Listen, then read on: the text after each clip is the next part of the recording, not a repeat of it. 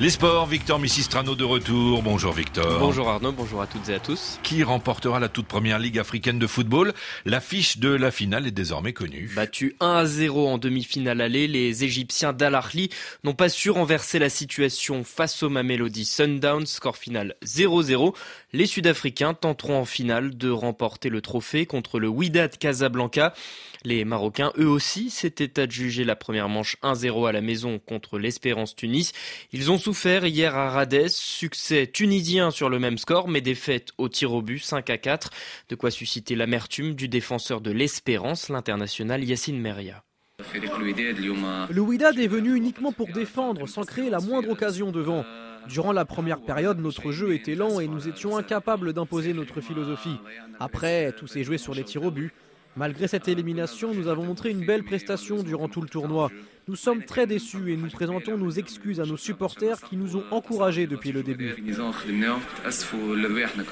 Propos recueillis par Eddie Gebeniani, la finale entre le Wydad et le Mamelody se jouera en deux matchs. Premier acte dimanche à Casablanca, avant le second six jours plus tard du côté de Pretoria. La Confédération africaine de football a dévoilé hier la liste des 30 nommés pour le prix du meilleur joueur africain de l'année. La cérémonie se tiendra le 11 décembre à Marrakech. Un grand favori, le Nigérian Victor Osimhen, joueur africain le plus haut dans le classement du Ballon d'Or, remis ce lundi, huitième.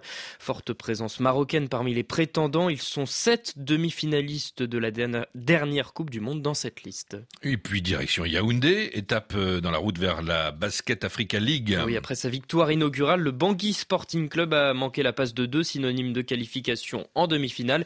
Le club euh, centrafricain battu après prolongation 90 à 91 par le FUS de Rabat.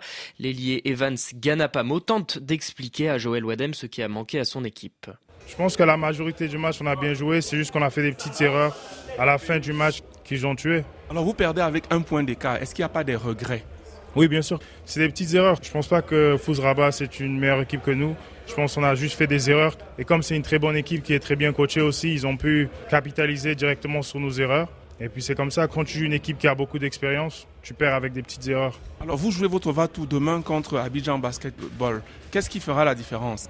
Ben, Ça va être comme chaque match, ça va être l'intensité, comment on va commencer le match. Aujourd'hui on a perdu d'un point, donc le prochain match on va ajuster les erreurs qu'on a fait et puis essayer de revenir avec la victoire demain. Bangui Abidjan, c'est ce soir à 19h temps universel.